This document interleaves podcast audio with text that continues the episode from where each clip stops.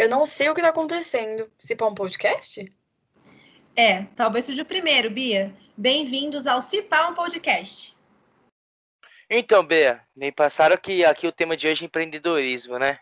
Que tal começar pela moda das startups? Boa, Luca. O tema é esse mesmo. Nós trouxemos algumas pessoas para trocar ideia com a gente. Startup é uma empresa de tecnologia, sei lá. Não sei. Eu só sei que eu sempre escuto que toda startup quer ser uma empresa unicórnio. E eu também não sei o que é uma empresa unicórnio.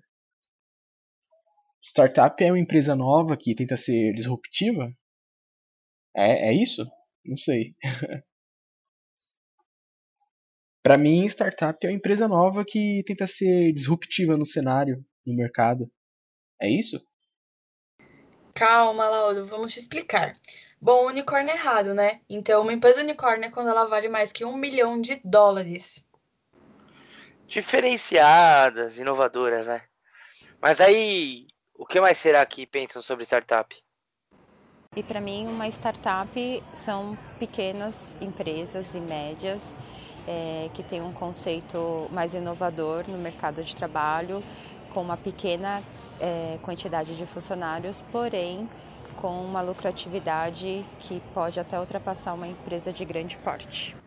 Certeiro, Dani. Tá aí a Nubank que começou como startup e chegou a faturar em 2019 cerca de 2,1 bilhões de reais, o que é quase o dobro do que a sua América Seguro faturou no mesmo ano, que é né, ali uma empresa tradicional com mais de 100 anos de história no mercado. É. Será que ela tá surgindo nada e ganha tanto dinheiro assim? Putz, deve ter todo um processo, né?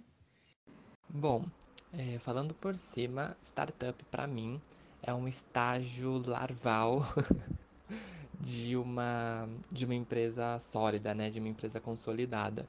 Então é um estágio de experimentação de alguma coisa nova, de alguma coisa que não existe ainda é, em algum segmento específico, que vai se desenvolver, vai se estabilizar e aí sim vai passar para uma nomenclatura de empresa. E não tá errado, hein, Patrick? A startup passa por um processo de crescimento, sim. A primeira etapa é toda aquela parte de concepção, de ter uma ideia inovadora e tudo mais. Depois disso vem a gestação, que é quase como se fosse na vida real. Não tem tantos riscos, mas o conceito tem que ser elaborado e amadurecido. E daí pronto vem o nascimento, que é o momento mais importante da vida de uma startup. Lançamento, planejamento e tudo mais. Por fim, ela cresce ou então é levada para o cemitério das startups. Então, o Bia, o cresce ou já era, né? As startups são um estilo diferente das tradicionais, né? Que é uma empresa onde a maioria das pessoas são jovens. O estilo de, de trabalho, como eu disse, é um, é um estilo mais informal. E isso não quer dizer que seja é, bagunçado. Isso quer dizer que não seja um ambiente de irresponsabilidade, não, muito pelo contrário. Eu acredito que a startup ela vê nos jovens que os jovens sim podem sim ser responsáveis, é, podem sim apresentar resultados sendo como eles são, é, com o estilo jovem, né? Calma aí, Cauê. Acredito que em uma empresa não se trata só disso. O que vocês acham da forma como a organização trata os colaboradores? Bom, startup para mim é uma empresa que ela preza além do profissional, né? Então, o cuidado com o funcionário, a preocupação do funcionário dele tra trabalhar de uma forma descontraída e além disso, ele tá focado nos seus trabalhos, no seu desenvolvimento e ter uma dinâmica muito melhor e lidar de uma forma mais leve com esse desafio profissional. Boa, Isa. Não é só isso, né? Tá ligado que toda startup se enxergar o mundo de um jeito diferente e oferecer produtos que revolucionam, ou até mesmo que ela crie novos mercados. Isso é um dos diferenciais mais importantes, né? Mano, o mundo é louco, né? Parece que tá todo mundo tendo que mudar, ainda mais agora. Falam que o certo é ser flexível, se adaptar bem, ser ágil. Será que essas ideias estão certas? E pensando assim no ambiente de startup, falando até por trabalhar em uma atualmente, eu acho que a principal palavra que, que define é mudança. Eu acho que o tempo todo a gente está aprendendo e mudando conforme as necessidades e sempre tentando fazer o melhor. Então, o termo de tempo é dinheiro e falhar rápido é sempre presente. Então, a gente está sempre tentando é, falhar, aprender com nossos erros para conseguir fazer o nosso melhor. É isso mesmo, Vi. Um dos principais diferenciais de uma startup é justamente a mudança, né? A inovação é procurar solucionar as dores, as dores do cliente final. É, e essa questão que a Vitória trouxe sobre aprender com os erros é algo que não é necessariamente exclusivo para startups, mas é algo que está muito mais presente ali nos valores, na cultura das startups do que nas empresas tradicionais. Ou, oh, tem um termo para isso, não tem, Bia? Tem sim, os startupeiros chamam esse processo que a Vitória trouxe de Lean Startup. Ah, esse papo estranho de startupeiros aí é todo doido. Sei lá. Duvido que tem algum dos seus contatinhos aí do WhatsApp que entenda esse vocabulário próprio que eles, que eles mesmos criaram. E se a gente ligar para alguém perguntar? Tem a moral? Eu ligo e você continua? então bora, Bia.